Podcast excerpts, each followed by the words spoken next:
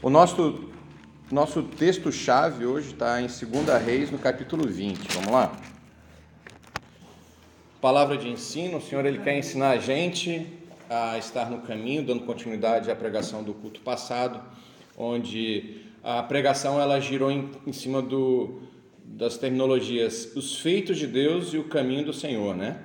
Ou seja, uma coisa são sinais, prodígios, maravilhas, outros, outro cenário é o caminho do Senhor. Então a gente vai dar continuidade e para isso nós precisamos então gerar um contexto. Esse contexto ele vai acontecer em 2 Reis, uh, em cima de uma figura chamada Ezequias, que é o rei de Judá. Eu já preguei muito sobre Ezequias, célula, já preguei muito em culto, já dei palestras onde eu usei é, o, o cenário de Ezequias. Eu já apliquei o conceito de Ezequias na minha vida, só que chega um momento da vida que Deus ele permite que a gente tenha algumas revelações. E por incrível que pareça, é claro, as coisas que eu fiz na minha vida baseada em cima do livro de Ezequias funcionaram. Só que eu creio que Deus tem um chamado diferente. E eu quero compartilhar com vocês aquilo que Deus trouxe para mim sobre o livro de Ezequias. Então, naqueles dias, Ezequias adoeceu de uma enfermidade mortal, ou seja, ele recebeu um. um, um ele estava com a doença. Segunda Reis 20. Veio ter com ele o profeta Isaías, filho de Amós, e lhe disse: Assim diz o Senhor: Põe em ordem a tua casa, porque morrerás e não viverás. Uh, entende o cenário, tá? Você está doente e aí vem alguém e fala: Você vai morrer. então não é algo que você vai ficar tranquilo, né? Por exemplo, mas se um médico chegar para você e falar assim: Olha, você vai morrer, não tem cura, você vai para onde? Vai buscar Deus, não é? Deus ele pode mudar o teu cenário. Pode ou não pode? Se Deus quiser, pode.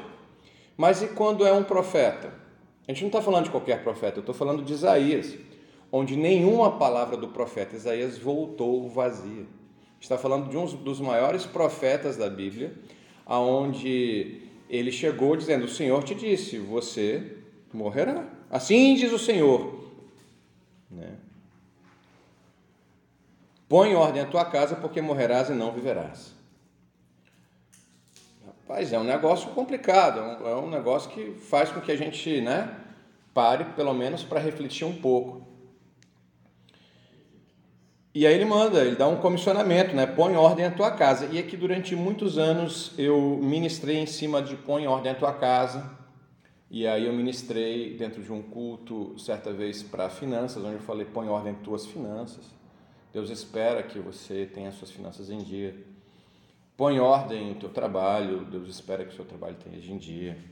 Eu fui né, ministrando, põe ordem a tua casa, ou seja, mantenha a tua casa organizada. E hoje eu quero trazer uma nova, um novo olhar para põe ordem a sua casa, tendo alguns outros textos para trazer luz para isso.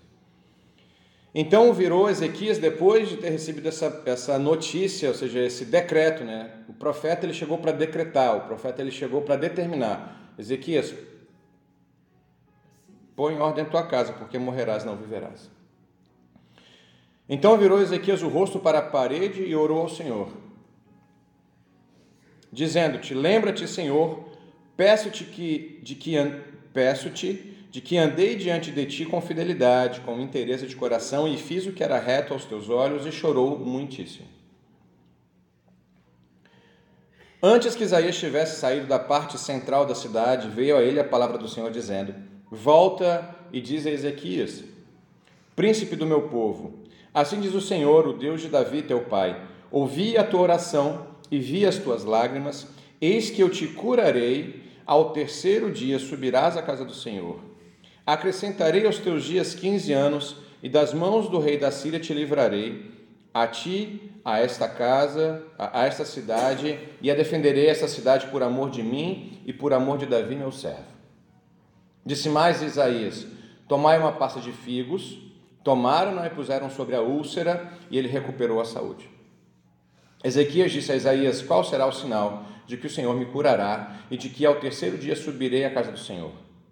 Respondeu Isaías: Ser-te-á isto da parte do Senhor, como sinal de que ele cumprirá a palavra que disse. Adiantar-se-á a sombra 10 graus ou a retrocederá?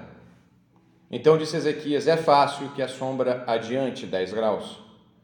Tal, porém, não aconteça, antes retroceda 10 graus. Então o profeta Isaías clamou ao Senhor e fez retroceder 10 graus a sombra lançada pelo sol declinante do relógio de Acácia. Uau! Tu recebe um decreto de morte. Você vira o rosto para a parede. Você clama ao Senhor. O Senhor ouve a sua oração. Te chama de príncipe. Manda o profeta voltar. O profeta nem tinha saído da cidade. Manda ele voltar e refazer o decreto. Eu vou te dar mais 15 anos. Põe tua ordem em casa e eu vou te dar mais 15 anos.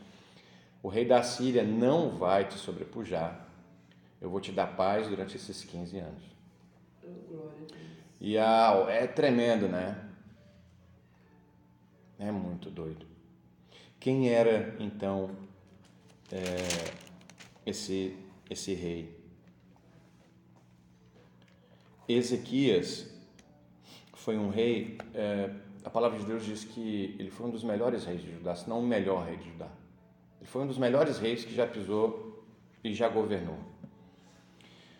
Uh, existe uma passagem onde em 2 Reis 18, de 5 a 6, só voltam os dois capítulos aí, vocês vão ver junto comigo. Ezequias, lá no capítulo 18, no versículo 5, diz assim: Confiou no Senhor, Deus de Israel, de maneira que depois dele não houve seu semelhante entre todos os reis de Judá. Ele não era qualquer rei, ele era um rei muito bom em vários aspectos. Porém, no final a gente vai ver que ele errou. Nem entre os que foram antes dele, porque se apegou ao Senhor, não deixou de segui-lo e guardou os mandamentos que o Senhor ordenara a Moisés. A gente está falando de alguém reto, de alguém aliançado, a gente não está falando de alguém que rateava, de alguém que se esquecia, que não era compromissado com Deus, a gente está falando de um rei que confiou no Senhor de inteireza de coração. Assim foi o Senhor com ele, para onde quer que saía, lograva bom êxito. Rebelou-se contra o rei da Síria e não o serviu. Ou seja, a Síria é, quase foi o que a Babilônia foi tempos depois. A Babilônia se tornou um dos maiores impérios, se não um dos primeiros impérios de grandes proporções. A Síria ia ser, mas não foi. Só que há algo muito estranho nisso tudo, porque a gente não está falando de alguém que que podia ser tocado nesse aspecto por uma determinada enfermidade. Está falando de alguém que recebe um decreto final e ele se volta para Deus e, e, ele diz, ele diz assim, ó, lembra-te, Senhor, peço-te de que andei diante de ti com fidelidade. Isso está lá no capítulo 20, no versículo 3, com inteireza de coração. Cara, você até pode mentir para os outros. Você até pode mentir para a rede social dizendo que você é bom, que você é boa, que você é correto, que você é honesto, mas você não pode enganar o Senhor. Qual de nós aqui que pode chegar, Senhor, eu sou inteiro de coração. Senhor, lembra-te, eu, Senhor, eu andei diante de ti com fidelidade. Senhor, com interesse de coração e fiz o que era reto aos teus olhos.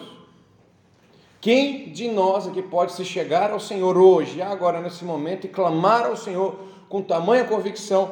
E aí, antes que Isaías tivesse saído da parte central da cidade, veio a ele a palavra do Senhor dizendo: Volta e diz a Ezequias, príncipe do meu povo, assim diz o Senhor, o Deus de Davi teu pai: Ouvi a tua oração e vi as tuas lágrimas, eis que eu te curarei. A gente está falando de alguém que não tinha que arrumar a sua vida ministerial. A casa que tem que ser arrumada aqui não é a casa ministerial, não é o ministério espiritual. O ministério espiritual dele, a gente tem que entender que Ezequias, ele trouxe avivamento geracional. O povo de Deus naquela época era apóstata, estava se afastando cada vez mais de Deus. Ezequias resgata. Ezequias era um homem íntegro, reto, fazia o que Deus esperava, se posicionava, a tal ponto de clamar ao Senhor e Deus ouvir imediatamente. E a gente sabe que de Deus nada se pode esconder. E ele simplesmente virou para a parede, que quer dizer um local de desespero, que é um local de angústia. Ele falou: Uau, o que, que eu estou passando? Por que, que eu estou passando? Então a casa que Deus ordenara que ele arrumasse não era a vida ministerial. Tampouco a vida material dele, porque tudo que ele andava lograva êxito, de acordo com o capítulo 18. Tudo que ele fazia lograva êxito. Ou seja, ele vivia numa época de bonança, ele vivia numa época onde não faltava, ser, é, não faltava servos e servas, onde não faltava nada. Ele mais para frente a gente vai ler que ele tinha ouro, tinha prata, tinha bens. Então, a casa que ele tinha que arrumar não era a vida financeira dele. Não era a vida espiritual, não era a vida material, não era a vida financeira. O que, que ele tinha que arrumar? Ele não tinha filhos ainda. Ezequias, nessa situação, ele não tinha filhos. E Deus ordenara: arruma sua casa. Ele então, angustiado, aflito, clama ao Senhor e Deus então ouve. Uau, é muito lindo isso e é muito doido ao mesmo tempo. Porque a gente está falando de um cara que logo em seguida põe tudo a perder.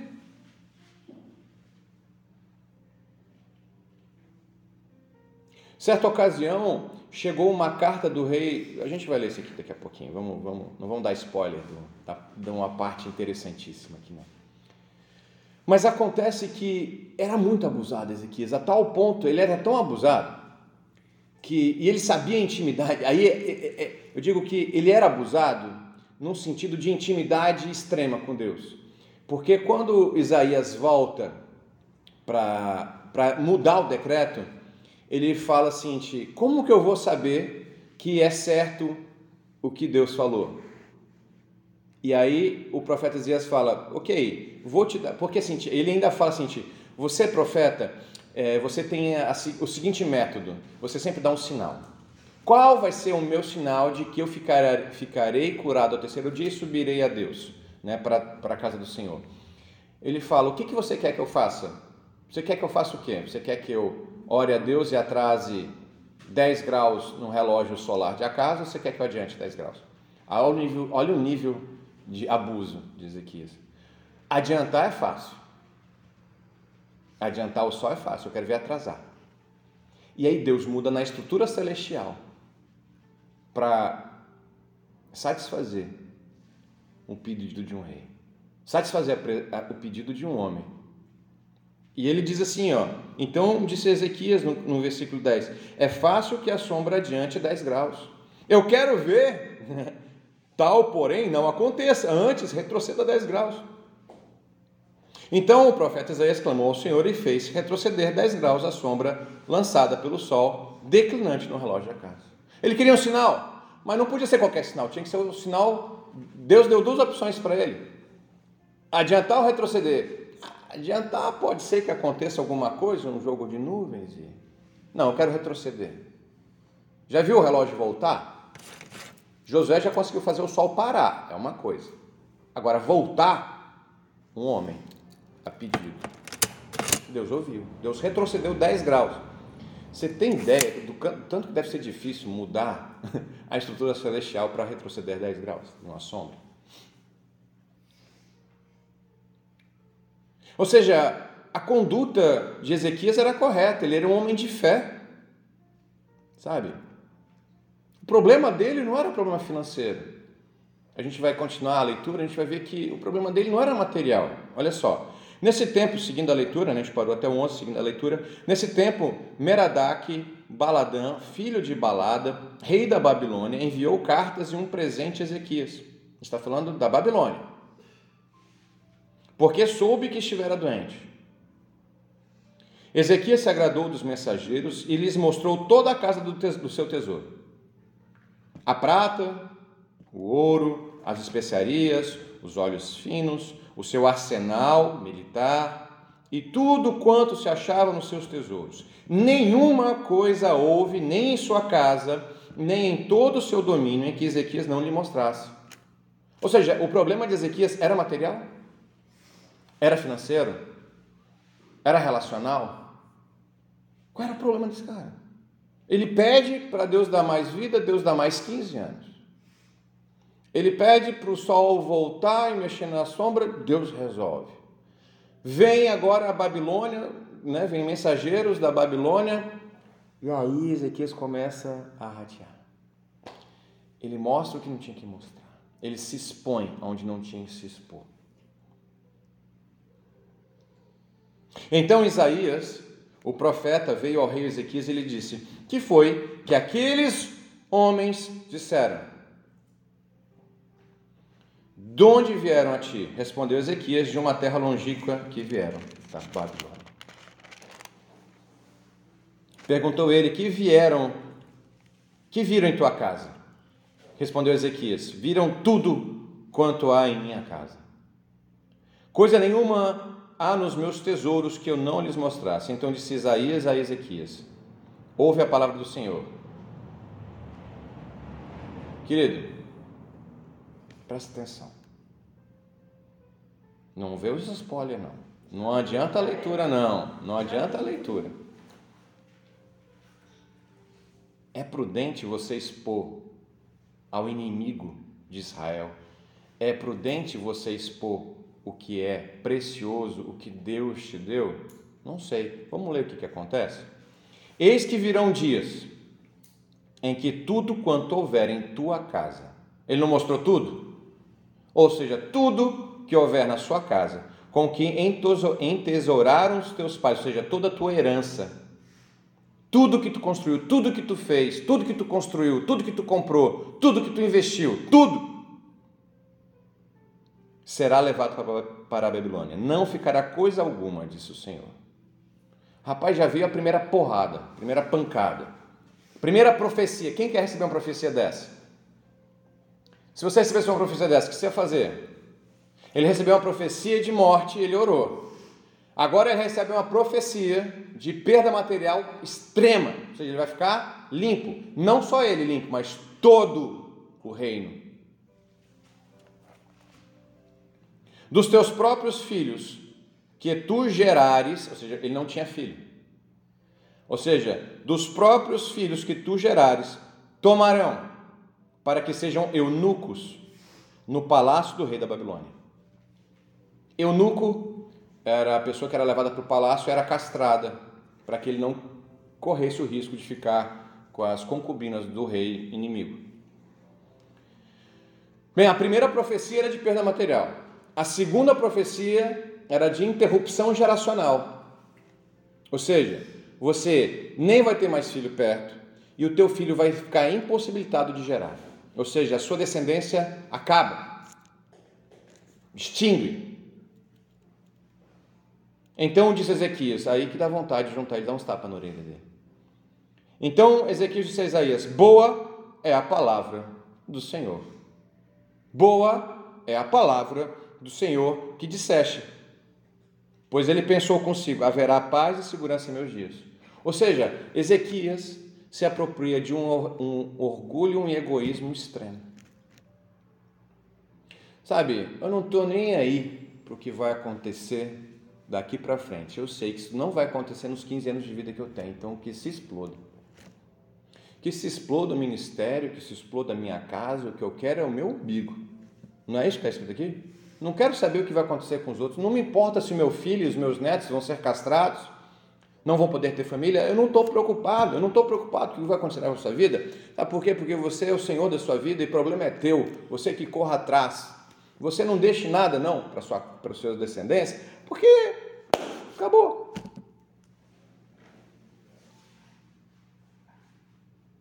Ou seja, anos depois,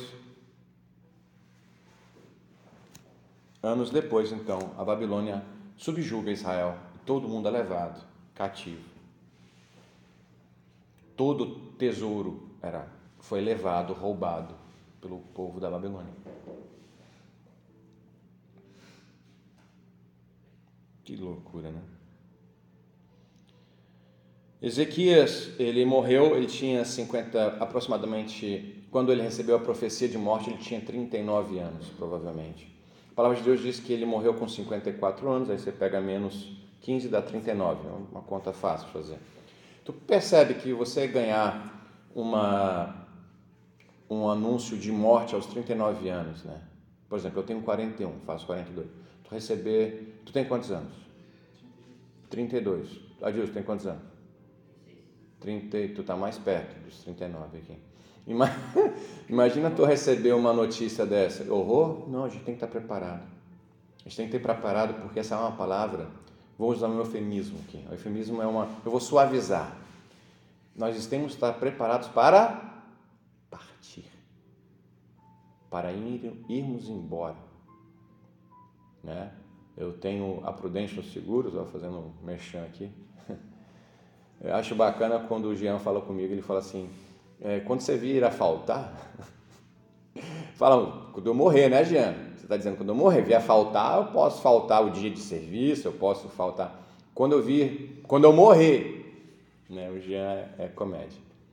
Ou seja, a gente tem que estar preparado porque o livro de Ezequias traz uma, um entendimento do que você tem que fazer ao longo da sua trajetória e da sua jornada nessa vida e você vai ver junto comigo, ainda ainda no, nos episódios dessa novela, que não acabou a novela ainda, de Ezequias, ele, ah, se você seguir um pouquinho a leitura, ele morre. E quem assume é o filho dele. Mas antes do filho dele assumir, para de ler os spoilers agora. Antes, antes de, de, de a gente seguir, é, a gente precisa fazer essa, essa, esses pensamentos. Nossa, e se eu morrer? O apóstolo Paulo fala: melhor é que eu parta daqui e vou ter com Cristo. Ou seja, para nós que somos cristãos, a morte é só um, um rito de passagem, não é o fim, é, há uma continuidade. Se a gente for lá no, em 2 Coríntios 5, vamos lá em 2 Coríntios 5.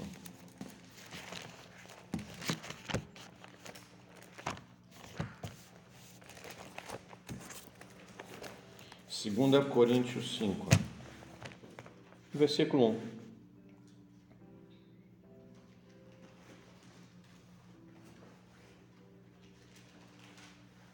Amém?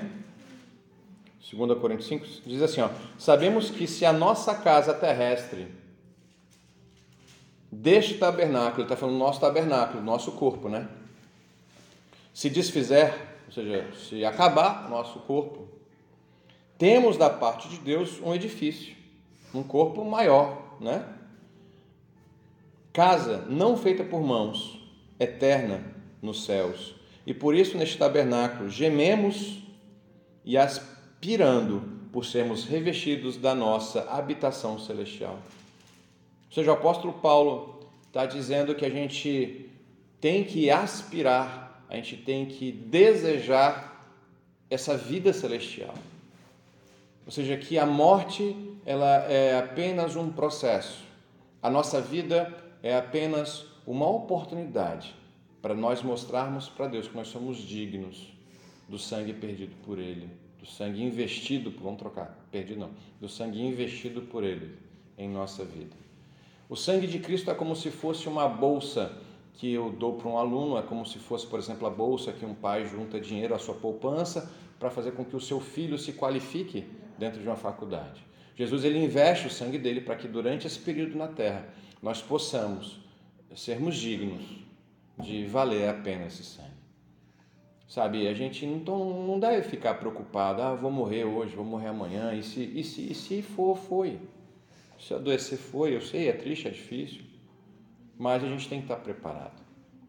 A gente tem que estar preparado. O Ezequias é um livro que traz à tona essa necessidade. A, a filosofia, ela tece inúmeros né, discussões acerca do porquê estou vivo, para onde irei. A gente chama isso de indagações filosóficas da vida que não tem resposta. Mas para nós cristãos, como Paulo disse, bom é que eu parta, bom é que eu morra. O apóstolo Paulo ele não fala, ele não usa o termo morte, ele usa o termo partir. Ou seja, você parte para uma viagem, você parte para o trabalho. Né? Quando eu falo eu morri para o trabalho, você quer dizer o quê? Acabou o trabalho, morri a viagem, acabou a viagem, né? Quando o apóstolo Paulo, é bom que eu parta para Cristo, ou seja, para a vida celestial. Isso é bom, sabe por quê? Isso te dá um fôlego de vida, isso te traz a ideia e a vontade de você poder fazer a diferença na sua própria vida. Amém? Eu quis fazer esse adendo porque é importante que a gente entenda que o chamado de Ezequias para ele arrumar a casa dele também não era um chamado do corpo dele. A preocupação de Deus quando ele alerta Ezequias, Ezequias arruma a tua casa, bota a tua casa em ordem, ele não está falando do corpo dele. Porque Ezequias, salvo eu e você, ou seja, nós não sabemos quando que nós iremos morrer. Nós não temos como saber quando nós iremos partir. Mas Ezequias sabia. Se ele soubesse fazer conta, pelo menos até 15, ele sabia exatamente quando ele ia. Então dava tempo dele arrumar a casa dele? Dava. Dava tempo dele se mas qual é a casa, pastor? A casa. Então, o que, ele tinha que arrumar na casa dele? Para mim, hoje em dia, é muito claro, é, lendo os escritos de Segunda Reis, Segunda Crônicas, Segunda Coríntios, que o chamado para é, Ezequias arrumar era um chamado geracional. Porque Ezequias, ele, ele deixa um filho Manassés, que é a palavra de Deus que foi o pior, filho, pior rei de todos. Pior, pior de todos. E isso faz com que Deus, então, estabeleça uma exceção. Normalmente, no livro de Ezequiel, a gente aprende que aquele que pecar, esse morrerá. Ou seja, aquele que peca e erra, esse é o responsável pelos seus atos.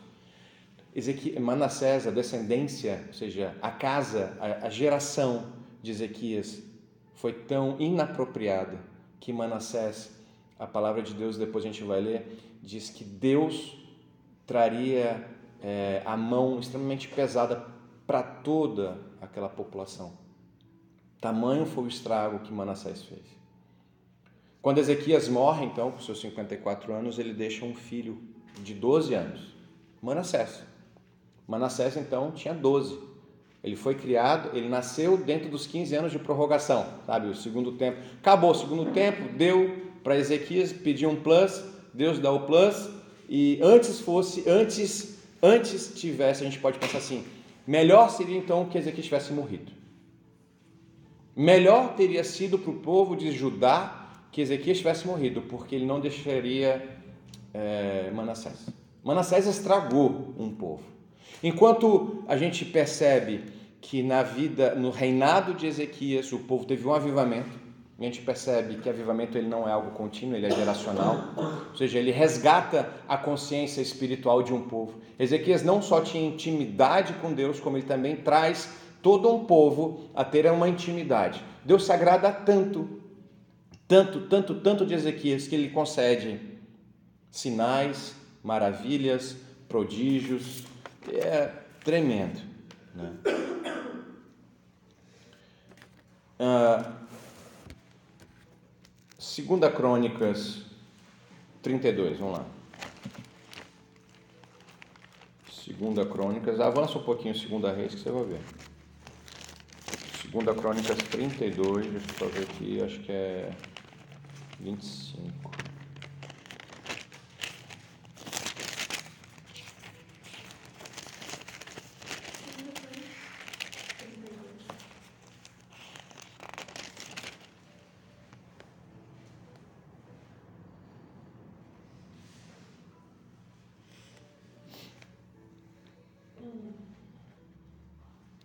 Aqui fala um pouquinho ainda da história da doença de Ezequias. Né?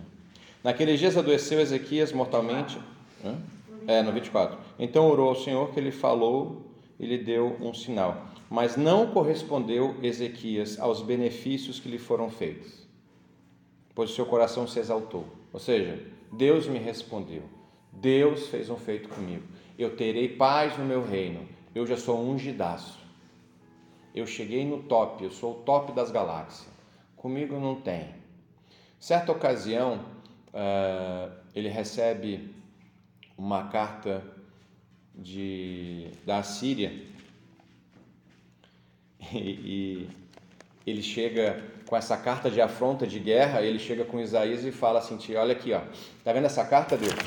Eles estão querendo desafiar a gente. Eles estão querendo desafiar, eles estão vindo com o exército contra nós. Esse problema não é meu, Deus. Eles estão desafiando o Senhor. Eu sou o seu povo, nós somos o seu povo eleito. Eu ando reto. O problema é teu, Deus, não é meu. Você está vendo o nível de pessoa, o nível de rei? Vem uma afronta contra ele e fala: essa afronta não é minha, Deus. Ou seja, alguém te desafia. Você não está me desafiando. Vem um problema contra mim. O problema não é meu. Porque ele sabia o Deus ao qual ele servia. E ele falou: se alguém me afrontar, você vai se ver com Deus. Sabe o que, que acontece? Deus envia um anjo. Um, um. Eu vou falar um número aqui, preste atenção. A nossa cidade inteira tem aproximadamente 30 mil habitantes. Em uma noite, Deus envia um anjo para o arraial inimigo e mata 185 mil inimigos. Povo de Israel nem precisou lutar. Eu não estou falando 30 mil. 185 mil. Deus manda um anjo porque afrontou o povo. Me responde como que esse homem se exalta, se orgulha depois de ter um feito, feitos maravilhosos feitos dignos de profetas, feitos dignos de Moisés. Está entendendo? Como que ele se exalta? E a palavra de Deus diz que ele não fez o que era reto, aquilo que era esperado. Ele não bota a casa dele em ordem. Ele não arruma a geração seguinte. Ele não ensina a geração seguinte. E antes que tivesse morrido porque Manassés não teria nascido. Capítulo 21 de 2 Reis, dando continuidade. Tinha Manassés 12 anos de idade quando começou a reinar e reinou 55 anos em Jerusalém. O pai vive 54, ele reina, ele começou com 12 e reina 55 anos. Sua mãe chamava-se Hefziba fez ele o que era mal perante o Senhor, segundo as abominações dos gentios. Aqui a gente tem que entender o seguinte: a coisa que Deus mais bate, gente, isso aqui é uma unanimidade entre os teólogos, tá?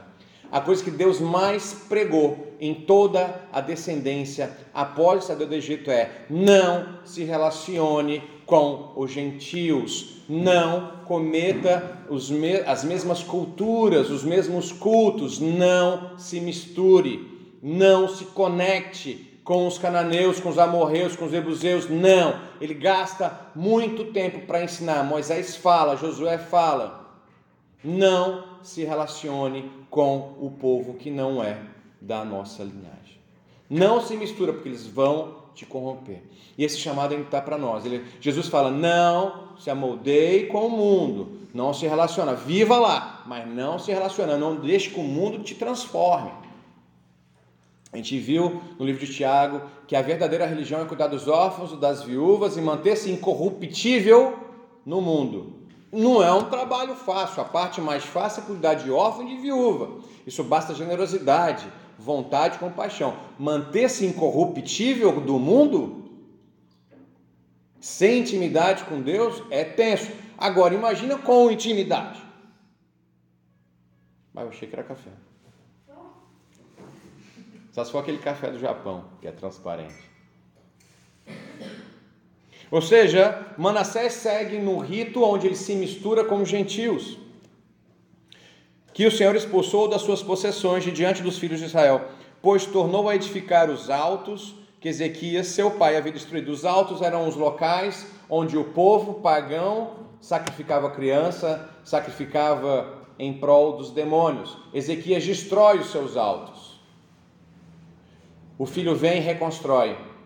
Ele não segue o padrão do pai. Ele não aprendeu porque o pai não ensinou. A mãe estava viva. A mãe não ensina. Levando altares a Baal e fez um poste ídolo como o que fizera Acabe, rei de Israel, e se prostrou diante de todo o exército dos céus e o serviu. Edificou altares na casa do Senhor, ou seja, ele fez altar dentro do templo. Ele profanou o templo, do qual o Senhor tinha dito: Em Jerusalém porei o meu nome. Também edificou altares a todo o exército dos céus, dos dois átrios da casa do Senhor, ou seja, consultava anjos, consultava seres celestiais,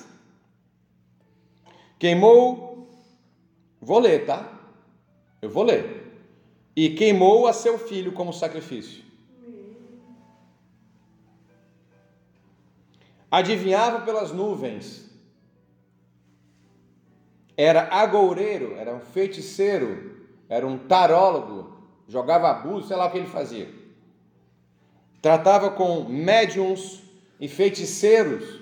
Você tem dúvida se essas coisas aborrecem a Deus? Está descrito aqui. Prosseguiu em fazer o que era mal perante o Senhor para o, provo para o provocar a. Ele fez consciente para provocar a ira em quem? Em Deus.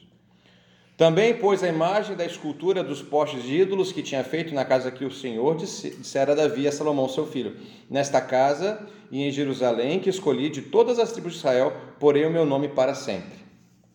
E não farei que os pés de Israel andem errantes da terra que dei seus pais, conquanto que tenham cuidado, cuidado de fazer segundo tudo que lhes fora mandado, conforme toda a lei de Moisés. Que ele não fez, né? Eles, porém, não ouviram e Manassés de tal modo os fez errar, que fizeram pior do que as nações que o Senhor tinha destruído de diante dos filhos de Israel. Ou seja, Manassés, ele tem, se o pai dele fez o avivamento espiritual positivo para Deus, Manassés fez o avivamento maligno, do capeta. Ele fez o que era completamente equivocado. Então está de acordo com o livro de Ezequias, Ezequiel, né, que ele fala que se um pai faz uma coisa e é bom, ele viverá. O filho faz o que é mal, morrerá. O problema é que ele faz tanto e a, e a galera que seguia ele aceitou, porque é como se ficasse tudo permissivo, sabe? É como se se levantasse o rei e falasse hoje, ó, a gente pode matar, a gente pode roubar, e você não quer trabalhar, você não quer ter o ardor do labor e você acha que roubar e matar é mais fácil. É assim que o anticristo virá. A palavra de Deus diz que o anticristo virá de forma branda e daqui a pouco ele perverterá tudo aquilo que é bom. Sabe, o grande erro de, de Ezequias foi não ter preparado o legado dele, a geração dele, a geração seguinte. Ele não fez o que era esperado. Deus, então, como a gente leu lá em 2 Crônicas, ele não fez o que tinha que fazer. Olha o que, que acontece, então. Nós lemos que Manassés rateou. Muda ali para mim. Aquela musiquinha lá. No livro de Jeremias, no capítulo 15, vamos lá em Jeremias.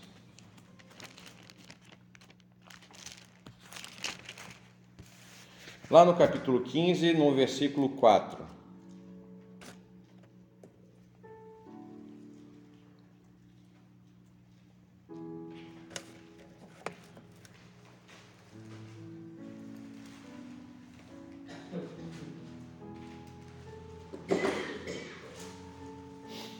Vamos ler um pouquinho antes do capítulo 4, vamos ler no, no versículo 3. Capítulo 15, versículo 3 primeiro. Porque os punirei Olha, a gente está falando do profeta que veio posterior a Isaías, e ele disse o seguinte, ó, porque, ele dizendo, né, para aquele povo, porque os punirei com quatro sortes de castigos, diz o Senhor, com espada para matar, com cães para os arrastarem, e com as aves dos céus e as feras do campo para os devorarem e destruírem. Entregá-lo-eis para que seja um espetáculo horrendo, para todos os reinos da terra, por causa de Manassés. Por causa de quem? De Manassés. Um povo, uma geração inteira vai ser colocado num espetáculo horrendo.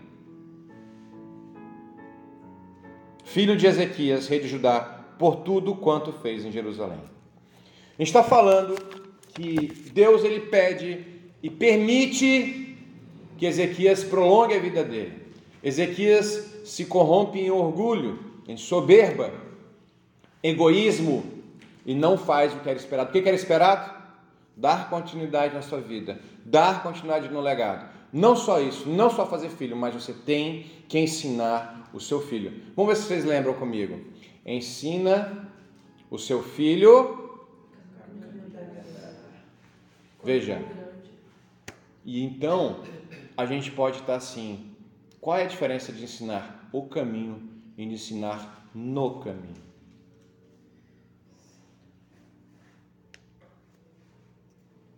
O caminho eu mostro, no caminho eu faço junto. Querido, eu digo isso com propriedade, tá? Quando eu quando a minha casa foi destruída e, e, a gente se separou pela segunda vez, eu fiz pela segunda vez, eu perguntei para Deus, Deus, o que, que vai adiantar tudo o que a gente construiu? O que, que vai adiantar o legado financeiro, o legado material? O que, que adianta, Senhor? Porque tudo agora se perdeu. E aí Deus me trouxe essa palavra e falou assim, você vai se concentrar nos seus filhos. Você vai se concentrar em mim primeiro. Você vai se concentrar nos seus filhos, no legado. O teu chamado é no legado. Não adianta você estar bem ministerialmente. Não adianta você estar bem. Eu conheço muitos pastores que teve, tiveram a sua família destruída. Destruída. E normalmente no final de carreira, no final ministerial. É terrível. A gente estava conversando esse dia, você tem um pastor lá que a casa do cara foi destruída. E eles falam, mas o ministério do cara está potente. O ministério do cara só sobe. O problema não é ministerial. A vida financeira do cara está crescente, potente. Olha quantas pessoas que a gente vê que estão na mídia, ou seja, são líderes da igreja que estão na mídia, têm dinheiro e estão destruídos e, e perderam. O problema está que Deus nos comissionou para enchermos essa terra, multiplicar, ide e pregar. E pregar quer dizer ensinar. Ou seja, o nosso chamado é para arrumar a nossa casa, mas deixarmos um legado, sim. É importante deixar um legado material? Claro. É importante deixar um legado financeiro? Claro. É importante deixar um legado emocional, você tem uma boa relação com seus filhos? Sim. Porém, você tem que ensinar os seus filhos no caminho. Ele tem que ver você orando, eles têm que ver você jejuando, eles têm que ver porque assim, nossa, eu digo isso para os filhos, os filhos carnais e os filhos espirituais. Porque se a gente não fizer isso, a gente vai se tornar, digamos, não aprovado por Deus. Dando continuidade, então, na ministração da semana passada, viver o caminho é diferente de viver no caminho. Saber o que é certo é uma coisa, viver o que é certo é completamente diferente. Eu posso saber o que é lícito para mim e mesmo assim fazer o que é ilícito. Eu posso saber que eu não devo, então, por exemplo, é, eu sei que eu não devo ocultar os meus impostos, mas eu vou lá e oculto, igual eu posso sonegar. Mas não é lícito. Eu posso saber muito bem que eu devo comer, ter uma dieta balanceada, rica em vários grupos alimentares, mas eu posso insistir em fazer outras escolhas. Eu posso saber que eu tenho que buscar a Deus, orar, jejuar, porém, mesmo assim, a pergunta é: se uma pessoa que tem tamanha integridade de coração, que nós, nós lemos, que Ezequias foi o melhor rei, e não houve outro, nem antes nem depois. Ele superou Salomão, ele superou Davi.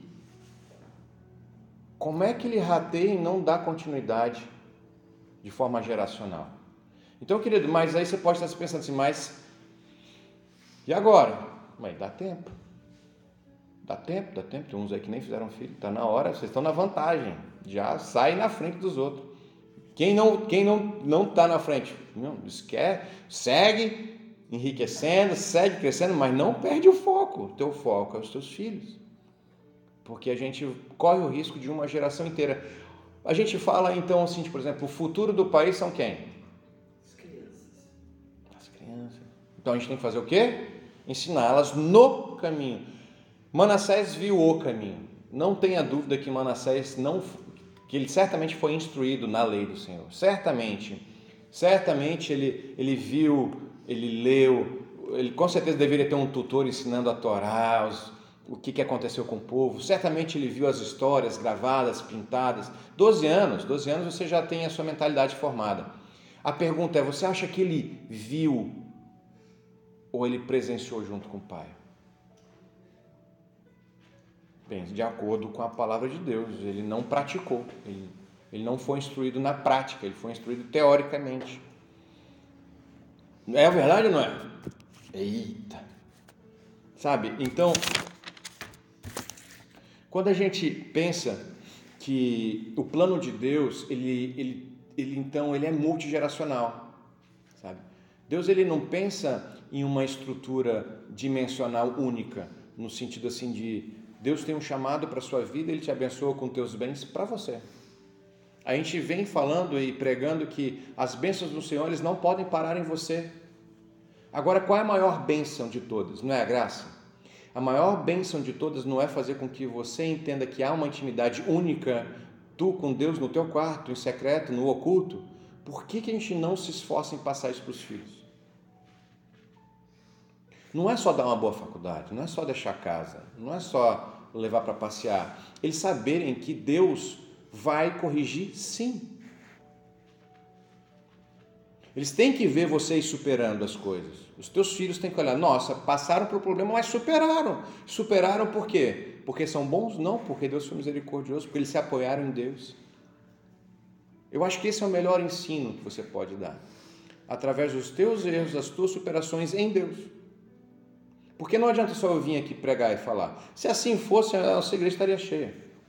Se pregar fosse suficiente, se falar fosse suficiente, a gente estaria. Eu não falo nada além da Bíblia. Mas eu me esforço em tentar fazer um pouco do que a gente faz aqui. É um esforço, gente. A palavra de Deus diz que o reino do céu seria tomado por esforço, é esforço, é esforço.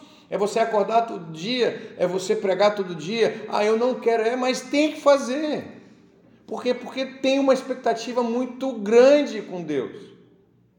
Muito grande. Eu estava assistindo esses dias, eu e a Tainá, eh, a minissérie daquela novela Reis.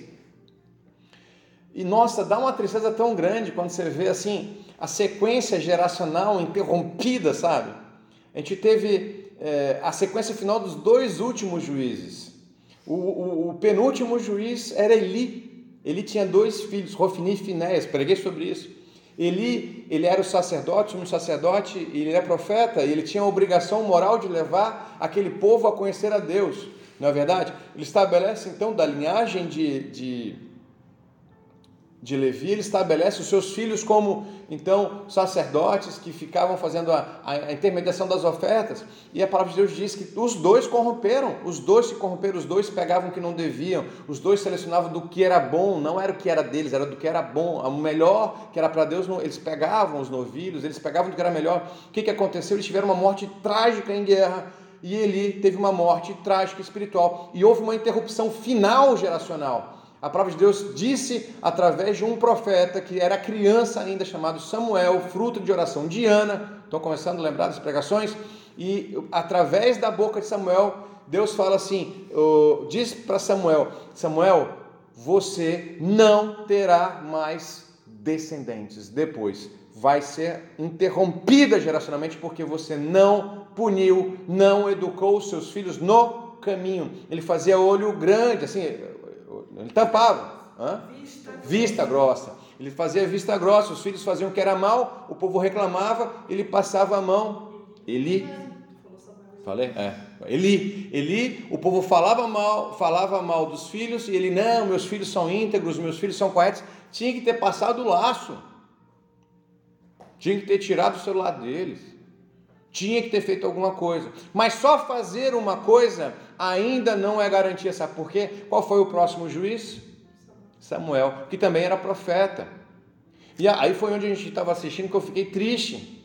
Porque aquele livro se encerra com um profeta que clamar fogo, ou seja, houve várias intervenções, por exemplo, uma das grandes intervenções foi a Filístia invadir Gibeá, em Mispa, enquanto eles estavam em Mispa, o profeta orou e veio o raio do céu e acabou com tudo Israel, nem lutou, Israel só foi, só foi terminar de matar o pessoal que estava fugindo, porque está entendendo? A gente está falando de um grande poderio militar da época. Acontece que então Samuel começa a ficar velho, e aí ele fala assim: Eu vou pegar meus dois filhos e os vou capacitar os meus dois filhos para serem juízes em Bethsaida, e vou deixar eles lá. Só que a palavra de Deus diz que eles não andaram no caminho do Pai. Ah, cara. É, o povo então se inflama inteiro. Tá lá bem direitinho na novela. O povo se inflama, os juízes, o juiz não, perdão, os anciãos das doze tribos vão conversar com Samuel fala: Samuel, dá-nos um rei para sermos igual a todas as outras nações. Samuel fica de mimimi. Está falando de alguém que tinha intimidade. Samuel fica triste, Samuel fica abatido, Samuel fica Senhor. O povo, porque a conexão de Deus com o povo era Samuel. Teve um brilhozinho ali no coração de Samuel, porque ninguém gosta de ser rejeitado, gente, vamos ser sinceros. Por mais que você fale que você está bem, né, bem tranquilão emocionalmente, ninguém gosta de ser rejeitado, ninguém gosta de perder uma amizade, ninguém gosta de ser bloqueado no, no Face, né? Ninguém gosta de ser. Quem é que gosta? Ah, eu quero ser rejeitado. Ninguém. Ah, meu sonho de consumir esse final de semana alguém me bloquear. Ninguém faz isso. Então Samuel ficou triste e aí falou para Deus: Deus, e agora eles estão pedindo um rei. Samuel, fica tranquilo, antes de rejeitar vocês, eles me rejeitou. Aí eu falei, mas agora também Deus está de mimimi. Aí eu fiquei aqui naquele, né? Sabe, aí eu fui, fui, tentar buscar depois da novela, eu fiquei incomodado umas duas semanas, né? Nossa, chato isso, né, cara? Pô, um homem de Deus, um homem reto, um homem íntegro, vai lá, cria dois homens, deve ter dado do bom, deve ter dado do melhor, e os caras mesmo assim se acovardaram e foram para o mundo. Eles pegavam, sabe, tipo assim, iam julgar e pegavam o que não devia, aceitava presente, propina.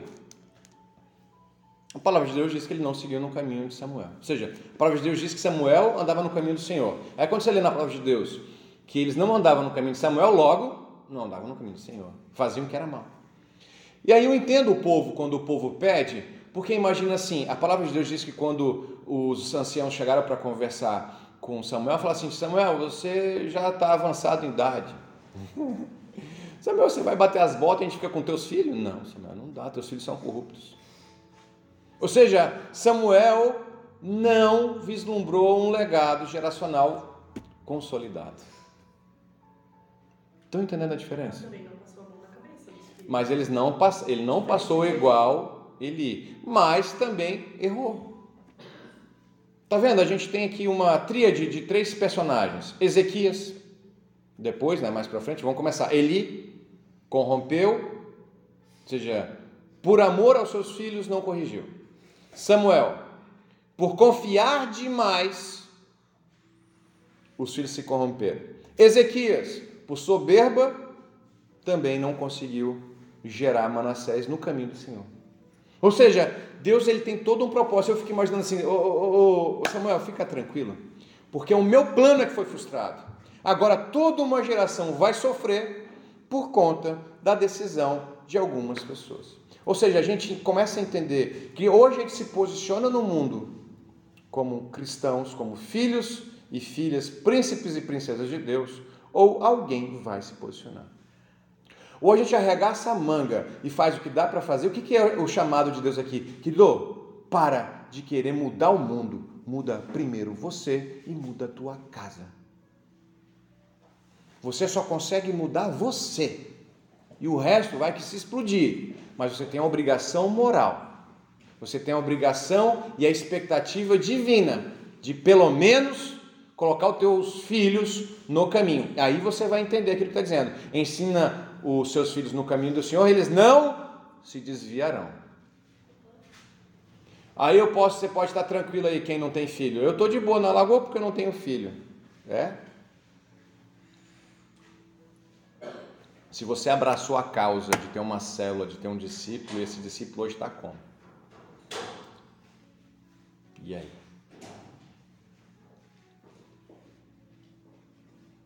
Gente tem um chamado espiritual, a gente tem um chamado natural. Querido, é sério. É muito sério.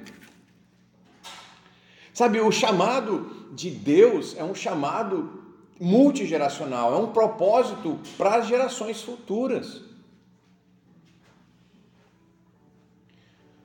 Pô, como é que a gente sai dessa, desse problema, pastor? A gente tem que olhar para trás. Como é que a gente faz quando a gente quer ir para frente, a gente não sabe o caminho? A gente tem que olhar para trás e ver o rastro olhar para a história, o que, que Deus fez com grandes homens que não tiveram esse problema? Quem, me dá um exemplo, um homem, grande homem que não teve esse problema. Abraão não teve esse problema. Deus ele faz uma aliança, um pacto com Abraão, fala: Abraão, da sua geração, eu abençoarei todo o planeta. Peraí, tem coisa aí, tem segredo aí. De um homem que não tinha filho, lançado uma promessa que ele abençoaria não só o povo de Israel, mas a nós também. É com Abraão que ele lança a promessa que vai vir só com Jesus. Ele prenuncia a exposição do evangelho para os gentios. Olha que loucura, lá no início, Deus já canta a bola do final, ele deixa um Mr. Eggs, é Mr. Eggs, né? Que a gente fala dos, dos filmes, né? Sabe, pequenas dicas escondidas de filmes futuros, sabe? Então, qual foi a diferença disso? É que assim, a gente tem que entender que Deus ele fala assim, ô Abraão, eu estou fazendo a seguinte promessa para você. A promessa é minha, eu vou abençoar todo o planeta por conta de ti, mas você tem a obrigação de ensinar a geração futura. Ou seja, uma geração ela tem que assumir a próxima geração. E você vem um chamado, se você for, for ler todos os livros, o chamado ele é uníssono, ou seja, tem a mesma voz, tem a, a mesma sintonia, a mesma vibração. Você deve ensinar a próxima geração. Moisés ensina Josué. Josué não entende, se corrompe, não gera. Ou seja, teve um ano na comunidade que a gente falou sobre gerações. Você lembra? 2017. Foi toda uma conferência de líderes em cima disso. Da importância que é uma geração ensinar outra geração. Sabe, então, queremos estar no caminho do Senhor? Bem, aprendemos dos nossos pais o caminho do Senhor? Talvez sim, talvez não. A questão não é se nós aprendemos. A questão é o que faremos a partir de agora. Eu que tenho filho e filha, eu, eu preciso me posicionar. O que, que eu passei para eles? Mas não é só passar de boca. É o que eles vão lembrar.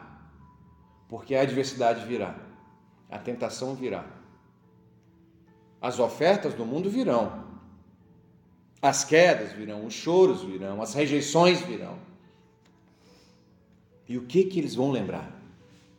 Eles vão lembrar de quando você estava com dificuldade, você adorou o Senhor, você jejuou o Senhor, você confiou no Senhor, testificou o sucesso, a vitória, ou você se abateu, se, se vitimizou, apontou o dedo para outras pessoas, ou você reconhece e faz a primeira versão de Ezequias, vira o rosto, chora e clama ao Senhor. Porque o que Deus quer é um relacionamento profundo e sincero e íntegro entre eu e Ele, entre você e Ele. Ah, mas eu não tenho filho. Te prepara. Arruma tua casa, bota tua casa em ordem. Ah, meu filho já é crescido. Então vira um intercessor dele. Clama a ele. Porque é o nosso papel.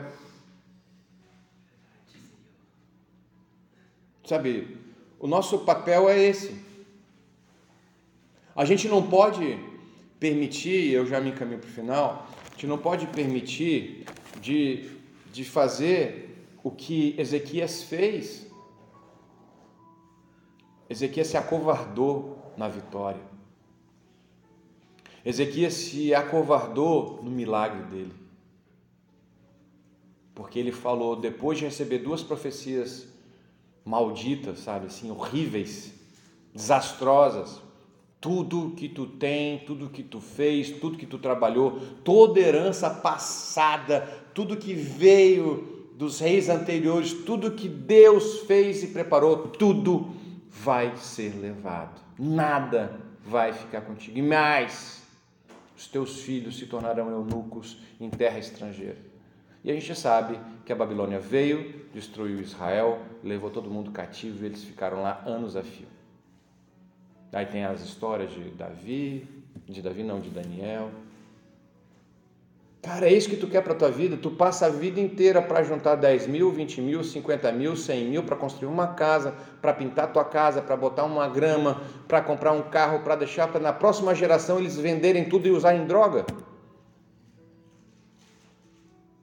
Você cria sua filha bonitinho para alguém ir lá e dar um tapa na orelha?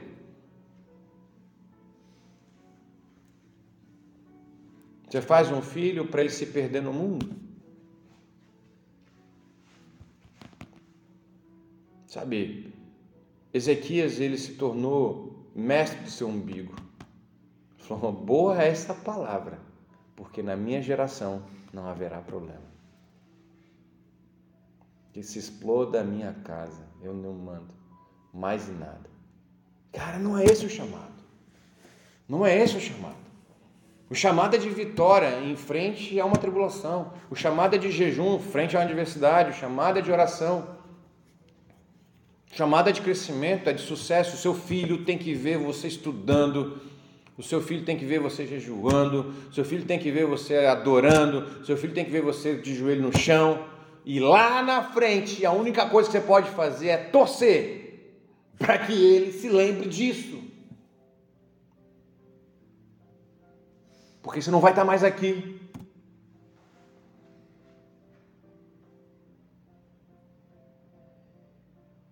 Agora vamos trazer isso para o nosso mundo ministerial.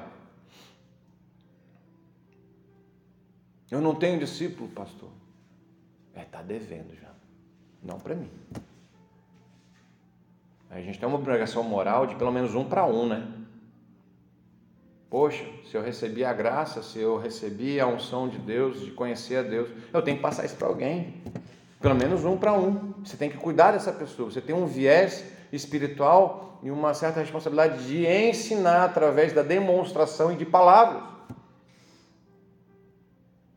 Pastor, eu ainda não tenho filhos espirituais, então clame a Deus para te dar. Pastor, eu ainda não tenho filhos naturais, então clame a Deus que Ele é fiel para te dar. Agora, querido, não se perca como Ezequias se perdeu. Não adianta você clamar pedindo um discípulo e esse discípulo lá, se você não mostrar direitinho, ele se perder no mundo. Porque você foi negligente em mostrar. Eu não estou falando que a culpa de um discípulo é do seu líder, não é isso, porque eu não concordo com isso.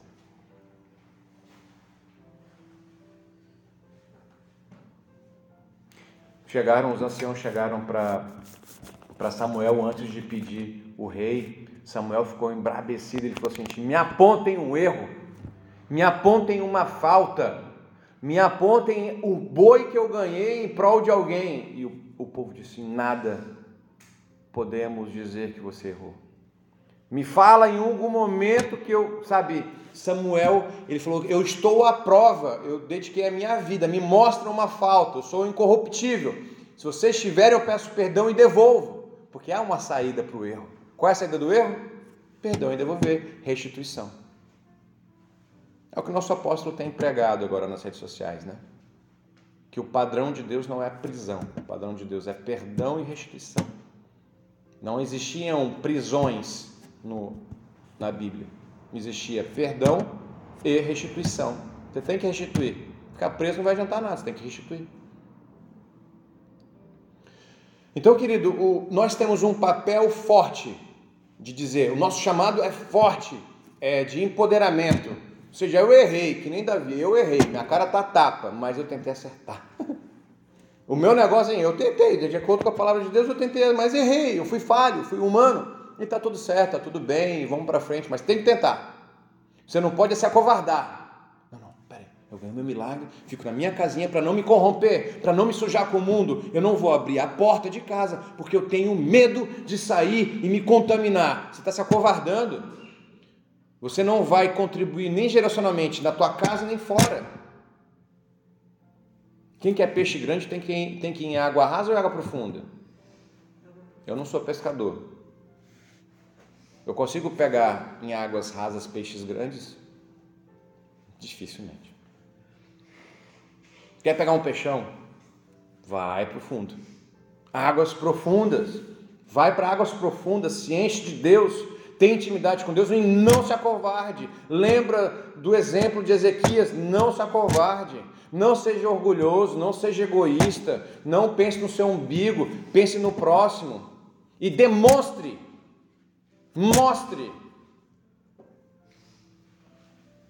Seja um modelo para alguém, mas não seja um modelo de insucesso. seja um modelo extraordinário, por isso que eu venho batendo na tecla. Cresça, produza resultados, se torne autoridade e seja um modelo e modele os extraordinários.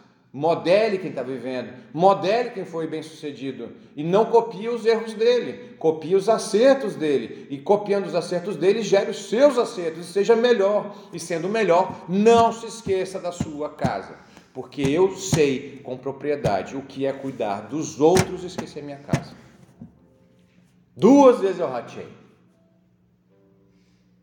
E Deus me falou que a terceira não vai acontecer. E se acontecer, é rata minha.